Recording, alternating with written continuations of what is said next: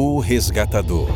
Uma contínua jornada transformacional dos aprendizes de Jesus, aprendendo a amar, servir e ser como mestre.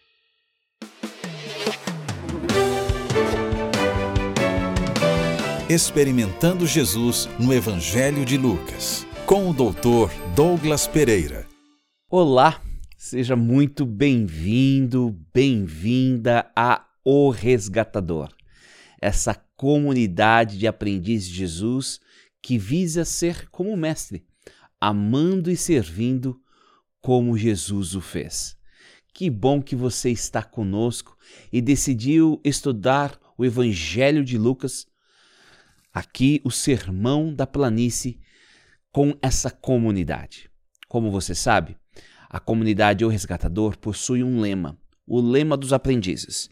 E o lema diz o seguinte: Ame o Senhor seu Deus de todo o seu coração, de toda a sua alma, de toda a sua força e de toda a sua mente, e ame o seu próximo como a si mesmo.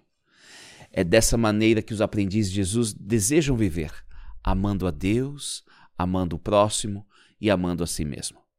É, essa é a única maneira que nós poderemos ser como Jesus e cumprir aquilo que Ele espera de nós amar. E amando a Deus, o próximo e a nós mesmos. Bem, nós estamos na nossa décima terceira semana desta jornada de explorar o Evangelho de Lucas, tentando vivenciar quem é Jesus, tentando ter um relacionamento com Ele, aprender mais sobre quem é Deus. E nessa semana, o nosso verso áureo e o texto de reflexão hoje é Lucas 6, verso 40. Os discípulos não são maiores que seu mestre, mas o aluno bem instruído será como o seu mestre. Bem, nós vamos refletir sobre esse texto. Um texto importante aqui no Sermão da Planície, mas um texto também que revela alguns elementos essenciais para a vida, a vida cristã. E eu quero tomar um tempinho para conversar com você. Mas eu creio que para entendermos a lição de hoje e para aplicarmos, nós precisamos do Espírito Santo. O Espírito Santo é aquele que nos conduz, é aquele que, ah, que nos ajuda a entender e viver aquilo que estamos aprendendo. aprendendo. E para termos o Espírito Santo, precisamos buscar, buscar o trono da graça cada dia e suplicar, nos colocar à disposição para que o Espírito Santo venha habitar. E nós sabemos que toda vez que nós nos aproximamos do trono da graça, Deus está nos aguardando. Hebreus 4,16 diz: Assim aproximemo-nos com toda a confiança do trono da graça, onde receberemos misericórdia e encontraremos graça para nos ajudar quando for preciso. Sim, Deus, Ele está nos aguardando para nos oferecer o que precisamos. E o Espírito Santo vem em forma de misericórdia e graça até nós. Então, por que não receber esse, essa graça, essa misericórdia hoje? Vou fazer o seguinte: vou te dar um tempinho, um minuto, para você se colocar perante Deus, para você orar, suplicar a guia do Espírito Santo. E depois disso, nós vamos refletir no verso 40 de Lucas capítulo 6. Te vejo em um minuto.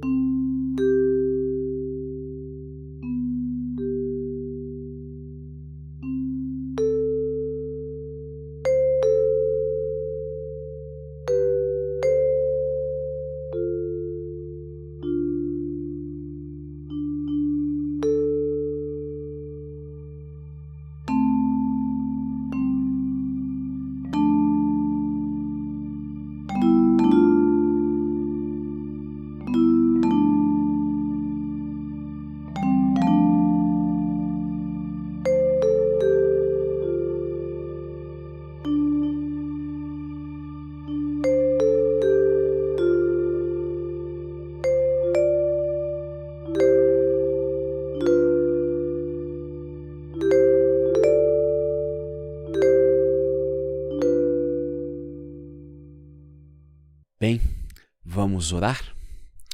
Querido Pai, nós lhe somos gratos por tuas bênçãos, teu cuidado e tua proteção.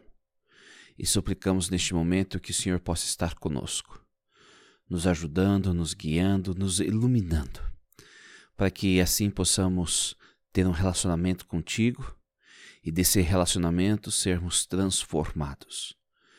Perdoe todos os nossos pecados e fica conosco, Pai é isso que lhe pedimos e agradecemos no nome de Cristo. Amém. Bem, aqui estamos nós, o Sermão da Planície. Nesse Sermão da Planície nós temos aprendido quem é Deus, o Rei, o Rei do universo, como é o seu reino, esse reino de amor, porque Deus é amor, e como esse amor se manifesta a todos nós. E porque fomos criados à imagem e à semelhança de Deus, logo, esse amor vai se manifestar, ou deveria se manifestar, da mesma maneira através de nós, ao imitarmos o que ele faz, ao sermos uma extensão da sua obra amorosa. Estudamos o amor amplo, o amor incondicional, que leva-nos a amar aqueles que se opõem a nós, aqueles que é, são contra nós e aqueles que são diferentes de nós. E agora estamos estudando a sessão do julgamento, de não julgar. E como misericórdia, quando amamos e amor se manifesta, nós não vamos julgar, condenar, é, vamos oferecer o perdão e dar abundantemente. E agora Jesus está explicando estes conceitos que estudamos anteriormente, e se por alguma razão você perdeu, eu te aconselho a, quem sabe, pegar e escutar os nossos podcasts. Nós vamos ter um, um intervalo, uma parada, um break de final de ano. E quem sabe você que começou com a gente depois, né, você vai ter tempo de, quem sabe, escutar aqueles episódios anteriores, ou até mesmo é, escutar novamente, né? rever, e quando voltarmos, nós continuarmos da onde paramos. Mas é, Jesus, nós estamos agora estudando é, formas que Jesus ilustra essa questão de não julgar, de amar o próximo, amar a todos de forma incondicional. Ontem estudamos, refletimos sobre é, uma ilustração que ele usou de dois cegos, um cego guiando a outro cego, e que esse cego vai levar ao buraco. E esse conceito até de buraco, né, é um conceito que se refere a julgamento de Deus, né? Quando vamos ao, ao livro de Jeremias, Isaías tem essa imagem, né, eh, de, de, de do, do julgamento de Deus. Então, uma pessoa que não consegue se ver não consegue ver os seus próprios defeitos, como que ele pode, quem sabe, é, analisar e quem tentar julgar a outra pessoa. Tal situação só vai te levar ao julgamento de Deus, porque você não está agindo de misericórdia. Então, para o bem do próximo e para o seu próprio bem, não julgue. E agora chegamos no verso 40, um dos meus textos prediletos da Bíblia, é, porque ele apresenta um conceito importante. E é claro que a gente precisa estudar esse conceito à luz do contexto do que estamos estudando, o Sermão da Planície. E nesse momento que estamos estudando o amor ao próximo e o não julgamento. Mas vamos tentar entender primeiro o conceito geral, quais são os elementos que esse texto aparece. É, é, como se fosse uma própria, uma outra parábola, né, de Jesus tentando ilustrar aqui esses conceitos importantes. E vamos então ao verso 40. Os discípulos não são maiores que seu mestre, mas o aluno bem instruído será como o seu mestre. Esse texto ele aparece nos evangelhos de uma forma, quem sabe, um pouco diferente. A primeira parte, né, os discípulos não são maiores que seu mestre, e depois ele apresenta muitas vezes nos outros textos de, de João, é, de Mateus, né, é, a ideia de escravo também. Mas aqui ele tem uma, uma, uma, uma, segunda ideia, né, em vez de simplesmente fazer um paralelo com a primeira ideia, que é isso muito da poesia é, hebraica, né, é, um paralelo, repetição da mesma ideia de perspectivas diferentes ou com palavras diferentes, aqui parece que existe um contraponto e, quem sabe, uma extensão da ideia. Os discípulos não são maiores que seu mestre. Enquanto o, o estudante se submete a seu mestre, ele está numa posição de aprender, de ser guiado, de ser conduzido mas ao ponto que o estudante, ele, o aluno bem instruído, e aqui a ideia dessa palavra, a palavra instruído, aqui é o bem instruído, da ideia de completar esse percurso de aprendizagem, ao ele encerrar esse processo de aprendizagem, ele será como mestre. Ele será impactado pela educação do mestre ao ponto que ele se tornará como mestre. E esse texto, primariamente, não está falando de, do relacionamento de Jesus para os, com os seus discípulos. Tá? Isso acho que é importante a gente notar. Apesar de que nós podemos entender o que Jesus estava tentando fazer, porque ele está apresentando um princípio, um princípio que era é, presente no mundo grego-romano do Mediterrâneo e principalmente no judaísmo. Esse esse relacionamento entre o aluno e seu mestre, ou em linguagem é, da cultura judaica, de um rabi com o seu discípulo, com o seu pupilo. Vamos tentar entender um pouquinho aqui esse relacionamento, tá? Eu, eu já expus alguns momentos esta ideia, mas eu penso que para que possamos compreender o contexto aqui e entender bem as implicâncias desse texto, vale a pena é, rever. Na cultura judaica da época de Jesus, nós tínhamos pelo menos três níveis de educação do sistema educacional da época de Jesus. O primeiro, o primeiro nível, né, é, ele era, chamado por alguns historiadores como Bet Sofer. Bet significa casa, Sofer livro. Então a casa do livro. Então, ou é, o que, que isso quer, quer dizer? Que dos, da idade de 5 até os 12 anos, a criança judaica, né, ela, a, ela passaria por uma educação que focaria nos cinco primeiros livros de Moisés, que muitas vezes nós o denominamos né, como a Torá. Gênesis, Êxodo, Levítico, Deut Números e Deuteronômio. Esses cinco primeiros livros são a Torá. Então, nessa primeira fase, o Bet Sofer, né? Ele, a criança, ela era instruída a memorizar a Torá. Então, dos 5 aos 10 anos, tá? Essa fase vai dos 5 aos 12, mas dos 5 aos 10 anos, a criança ela tinha que memorizar completamente a Torá os cinco primeiros livros da Bíblia. Sabe, muitas vezes a gente sofre aqui para memorizar um verso né, por semana. Bem, as crianças tinham que memorizar esses cinco livros da Bíblia.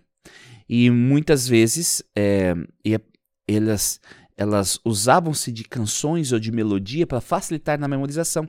E essa é uma das razões que tem esse cantochão, né? essa melodia né, que muitas vezes a gente vê quando um judeu está lendo, né, ele, ele dá essa melodia até para ajudar na memorização. Aí dos 10 aos 12, ele tinha que começar agora a compreender o que, que ele havia memorizado. Né? O que, que eu quis dizer aqui? Que, que palavras é essa? Mas dessa fase dos 5 aos 12 anos, né, o foco era a Torá. Quando chegava aos 12 anos, havia um teste. Os rabis faziam um teste para ver os selecionar os melhores alunos para a segunda fase. Nem todos os alunos que fizeram a primeira fase iam para a segunda fase. E nesse teste, alguns eram selecionados e agora eles iam estudar o restante do, da Bíblia hebraica, né? os outros livros da Bíblia hebraica. E isso via ali dos 12, 13 anos até os, os 16, 17 anos de idade. Né? Seria a segunda fase. Então a primeira fase é Torá e a segunda fase, os restantes dos livros é, do, da, da Bíblia hebraica, que a gente muitas vezes se refere como Taná. Né? Então essas são duas grandes fases, tá bom? Então, alguns dizem que cerca quase de é, 10% ia simplesmente para a segunda fase, né? muito pouco. E quando chegava no, durante essa segunda fase, é, a, a, a, o adolescente ali, né, o pré-adolescente, ele estudava né, a, palavra, mas também aprendia a profissão dos pais. Porque caso ele não continuasse no seu caminho acadêmico, ele não passasse de fase, ele teria alguma profissão, tá? Ele teria alguma profissão. É, era nessa faixa etária de idade também, de, muitas vezes, né, que, as, que, que os jovens eram prometidos ao casamento, né? Mas bem, quando chegava, você completava a segunda fase, né? É, ele ia para um segundo teste. Um segundo teste é, para ver e selecionar os melhores alunos para ir para o terceiro teste. Ou, desculpa, terceira fase. Nessa terceira fase, é, era uma fase mais longa, que é dos 16 anos até os 30 anos. Tá? Então nós estamos falando aí pelo menos aí de 14, né, 14, 13 anos de estudo, se é para começar ali 17, algo desse tipo, né? Estamos falando um, um longo período, né, de estudo. É, Aí a pergunta é, qual era o currículo desse, desse período, né, de estudo tão longo? Se o primeiro era o Taná, ou desculpa, a Torá, né, que eram os cinco primeiros livros da Bíblia. Depois, o segundo a fase focava-se no estudo da da da Taná, o restante do livro hebraico, qual que seria o terceiro, o terceiro, a terceira fase, né? A terceira fase, ela era o estudo da vida de um rabi. Entendia-se que a Torá e a Taná, elas impactam, deveriam impactar a vida das pessoas, determinar como elas agem, como elas se relacionam, como elas fazem negócios, como resolve, resolve conflitos, como lida com a esposa, com os filhos, como lida com a comunidade. Então, de certa maneira, o conceito aqui está intimamente relacionado é com a, a aplicabilidade daquilo que foi estudado numa forma prática. Também, com certeza, você vai estudar como o Rabi interpreta a Torá e a Tanar e como ele pratica esses valores e princípios. Então, de certa maneira, o foco de estudo dessa terceira e última fase era a vida do rabi. E o objetivo dele era se tornar como o rabi. Por isso, nós temos vários é, dizeres judaicos da época e, e, posteriormente dizendo que a poeira que eu possa ser coberto pela poeira do meu rabi. Né? É, muitos dizeres dizendo que se houver uma guerra e o seu pai e o seu rabi forem levados cativos, o estudante ele precisa resgatar o seu rabi primeiro. Porque o pai simplesmente trouxe para a vida biológica, mas o, o rabi está trazendo para a vida do mundo e para a eternidade. O rabi se torna a prioridade na vida desse jovem que vai tentar imitar completamente a vida desse rabi e o seu ensinamento. Então ele vai nesse processo se transformando à semelhança do seu mestre. E aos 30 anos, agora esse jovem ao terminar esta fase, ele ia começar o seu processo de encontrar os seus pupilos, os seus estudantes, para que ele pudesse educar. E alguns dizem só que um a cada 100 candidatos da segunda fase iriam para a terceira fase. Aqueles que reprovavam na segunda fase iam voltar para suas casas, provavelmente fazer e continuar a profissão da família, né? Então isso indica que os nenhum dos discípulos chegou à terceira fase, ou eles reprovaram na primeira ou na segunda fase e que agora é, eles voltaram às suas atividades sendo pescadores e fazendo outras coisas. Então, essa maneira de entender ou compreender o sistema educacional é, judaico, né? E eu foquei no judaico porque também no greco-romano você tinha essa questão de discípulos e tem, você tem discípulos dos grandes filósofos e pensadores da história, mas já que nós estamos falando de um contexto onde Jesus estava inserido, é importante focarmos nele, né? E e nesse processo, então, da terceira fase, o principal objetivo era se tornar como mestre. Essa transformação não vinha simplesmente pelo estudo da vida, mas pela coabitação. Eu vou coabitar com o mestre. E é por isso que é tão claro a gente vê Jesus chamando os discípulos para vir segui-lo, para estar e viver com ele. Eles o fizeram assim porque era um costume de que o aluno iria morar com o mestre, mesmo que o mestre, no caso de Jesus, ele não tinha uma residência fixa, né? Marcos indica ou dá a ideia de que Jesus tinha uma residência ali, uma casa em, em Cafarnaum, né? Mas esse era o conceito, eu vou morar com o mestre para me atentar a todos os aspectos da vida dele. É por isso que a gente vê os discípulos em Lucas capítulo 11, nós vamos chegar lá, né, quando eles pedem que Jesus os ensine a orar. Jesus nos ensina a orar como João Batista ensinou seus discípulos a orarem. É, é esse processo de discipulado. Nós queremos ser como você, queremos ter a tua experiência, queremos, queremos ser como você. Então, com este conhecimento em mente, preste atenção aqui os discípulos não são maiores que seu mestre. Eles estão ali aprendendo do seu mestre. O mestre tem a função de guiá-los. Hoje, muitas vezes, a gente é guiado por livros, influencers. A gente não tem relacionamento, mas aqui a gente está falando de algo totalmente relacional entre o discípulo e o mestre. Mas o aluno bem instruído, ao aluno completar a sua jornada, ele será como mestre e agora capaz de convidar outros a serem como ele, ao convidar discípulos para viverem e vivenciarem com ele. Eu penso que só aqui, nesse sentido do texto, ele é profundo. E eu já usei tanto esses textos quando fui ensinar sobre a questão o que significa ser um aprendiz de Jesus, o que significa ser um, um, um discípulo de Jesus. Qual é o contexto que nos ensina? Sabe? É, o, o, o, relaciona, o, o, processo de transformação não é um processo simplesmente intelectual de informações sobre Jesus, mas é um processo transformacional baseado num relacionamento. Tá? É um relacionamento com o mestre, prestando atenção no, mestre, no, no que o mestre ensina, obedecendo ao mestre, priorizando o mestre, que vai nos levar a sermos como o mestre. E eu penso aqui que, que ideia linda e importante é, para vivermos, para focarmos, para seguirmos, tendo Jesus como mestre. E apesar dessa beleza e dessa riqueza desse conhecimento da, da cultura judaica, é, esse não é a principal aplicação ou o ponto que Jesus está fazendo aqui.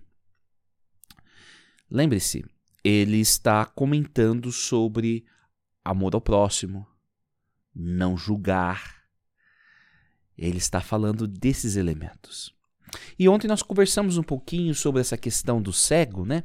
De como muitas vezes a Bíblia, ela ela se enquadra num contexto um pouco diferente do nosso, aonde o nosso é mais binário, é, aonde se é algo não pode ser outro, não aceita muitas vezes a multiplicidade ou pluralismo de, de respostas. Mas a Bíblia, o pensamento judaico, hebraico, né, ela permite esses aspectos. E mais importante do que um destino final é o processo que esse processo educativo das parábolas nos leva.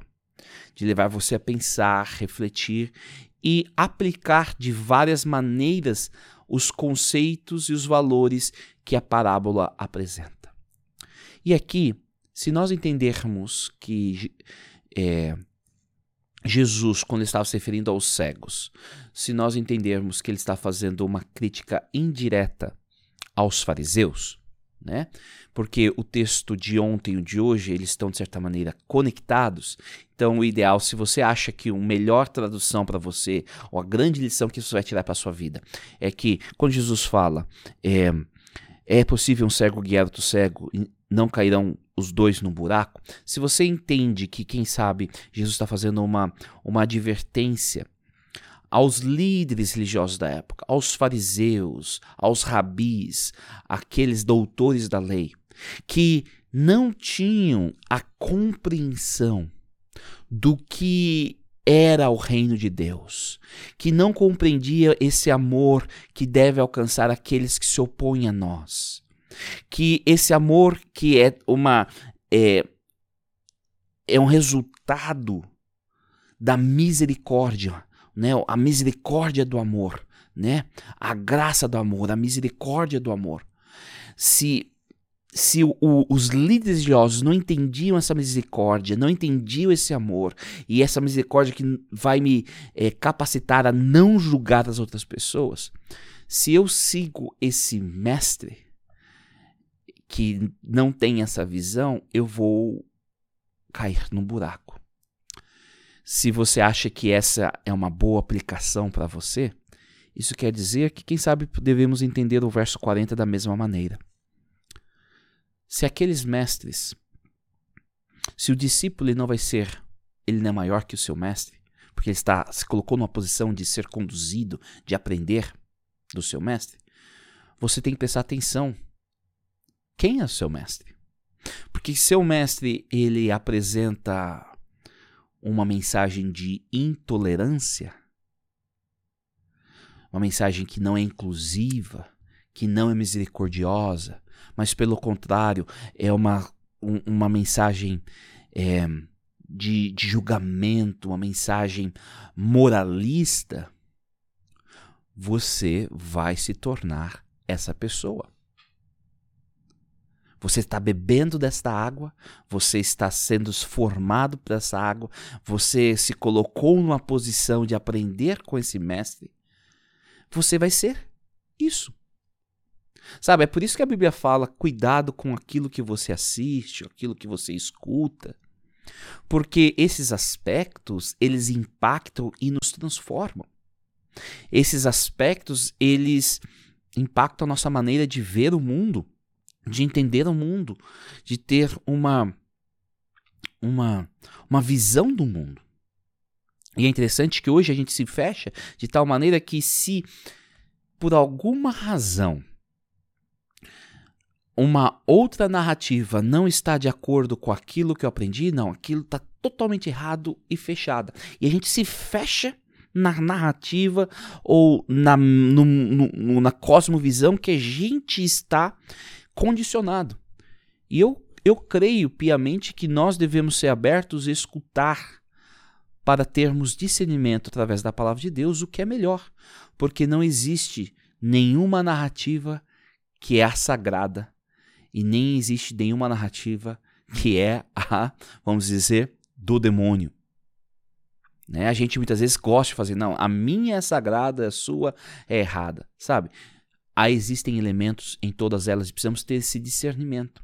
Mas o ponto aqui é: se você entende que Jesus está fazendo um, uma crítica aos mestres da época, que levavam pessoas a não amarem os inimigos, de levarem as pessoas a não a, a não estenderem misericórdia, se você entende que esses mestres conduziam as pessoas a julgarem, não, essa pessoa não lava as mãos, então ela é impura, então não sente-se com ela, ela é ruim, já condená-las, olha, sabe? Se você segue esses mestres, você vai se tornar como esse mestre. Uma pessoa intolerante, uma pessoa que julga, uma pessoa que compartilha ódio,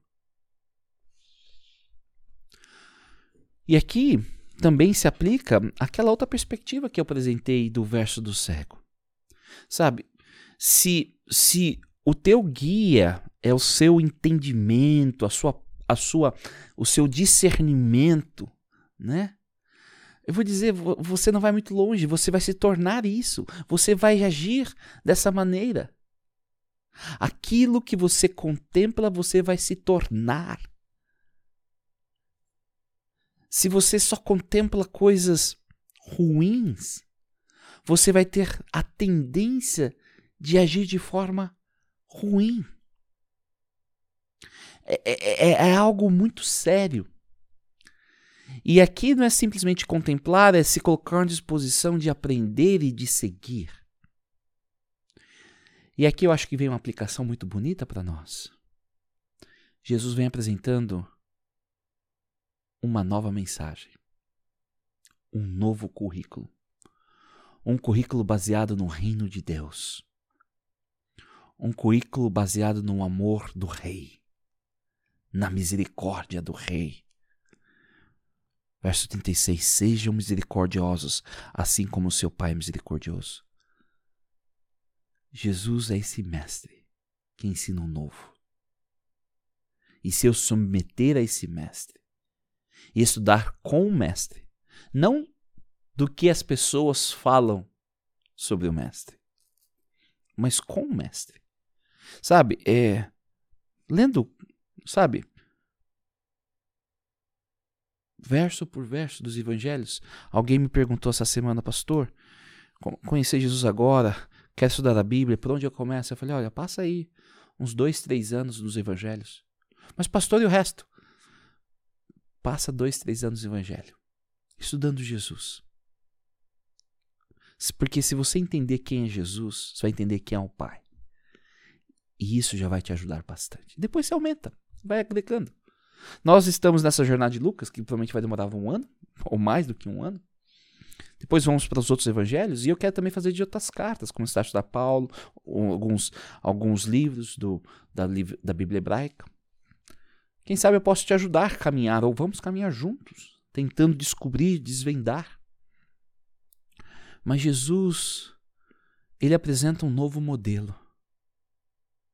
E se por alguma razão o modelo que você está seguindo não está em alinhamento com o modelo de Jesus, você precisa fazer as suas decisões. Você precisa fazer as suas escolhas.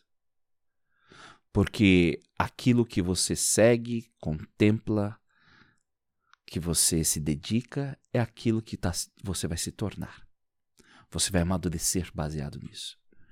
E eu sei, assim, quão difícil é você mudar a sua visão, sua cosmovisão.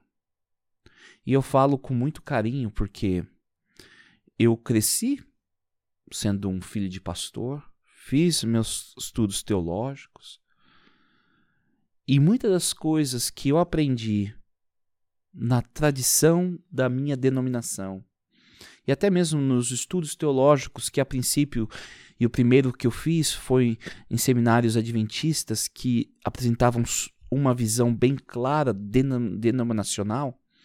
E quando a gente estudava muitas vezes as outras posições, o que outras denominações acreditavam, a gente estava em, o estudo era baseado em como refutar tais ou outras ideias, outras as outras maneiras e vamos dizer colocar num outro patamar, né, ou colocar num patamar superior o que a gente acredita, a gente muitas vezes não dá abertura de aprender com os outros. E o que eu estou dizendo para você é que eu estou num processo de transformação. Não baseado na herança adventista, que é rica, é linda e, e bonita, e que segue, que apresenta grandes fundamentos para a minha fé hoje, mas mais do que nunca é a experiência de transformado pelo evangelho que Cristo apresenta, o evangelho do reino. E o que isso implica para a minha vida? A beleza do evangelho do reino. Antes de ser um adventista, antes de ser um católico, um presbiteriano, um luterano, um batista, assembleiano, uh, qualquer outra denominação, você primeiro precisa ser um cristão. E ser um cristão significa seguir a Jesus. Muitas vezes a gente coloca a nossa placa, o rótulo, acima até de Cristo Jesus. Pensando que ao proteger o rótulo eu estarei indo em direção a Jesus. Mas esse não é o caso de sempre. Por isso eu quero dizer para você que antes de ser um adventista, seja um cristão. Antes de ser um católico, seja um cristão. Antes de ser um presbiteriano, seja um cristão. Antes de ser luterano, seja um cristão. Seja um discípulo de Jesus.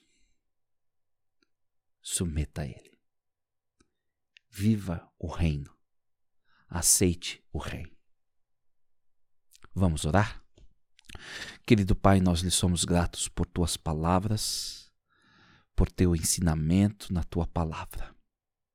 Suplicamos que o Senhor nos ajude a seguirmos o Mestre e não sermos enreidados por outros mestres ou pelas, pelas nossas próprias convicções, mas que possamos nos submeter a Cristo Jesus. Perdoa todos os nossos pecados e fica conosco, ó Pai. É isso que lhe pedimos e agradecemos, no nome de Cristo. Amém. Vamos para as nossas perguntas de reflexão e aqui elas estão. O que está ocorrendo nessa passagem? O que mais lhe chamou a atenção? O que eu posso aprender sobre Deus e seu reino? De que maneira Jesus serviu e amou? Como eu deveria amar e servir, de acordo com o exemplo de Jesus? Que passos específicos eu preciso tomar para aplicar essas lições em minha vida? Como eu posso compartilhar essas lições com outros hoje? Bem, que Deus te abençoe ricamente. Amanhã terminamos a nossa 13 terceira semana dessa experiência em Lucas, onde estamos buscando vivenciar Jesus. Que Deus te abençoe ricamente e que possamos seguir o verdadeiro Mestre. Seguirmos o Mestre do amor, que ensina a não julgar, que ensina a, a ter misericórdia, que ensina a amar. Que Deus te abençoe ricamente e espero vê-lo, espero vê-la amanhã.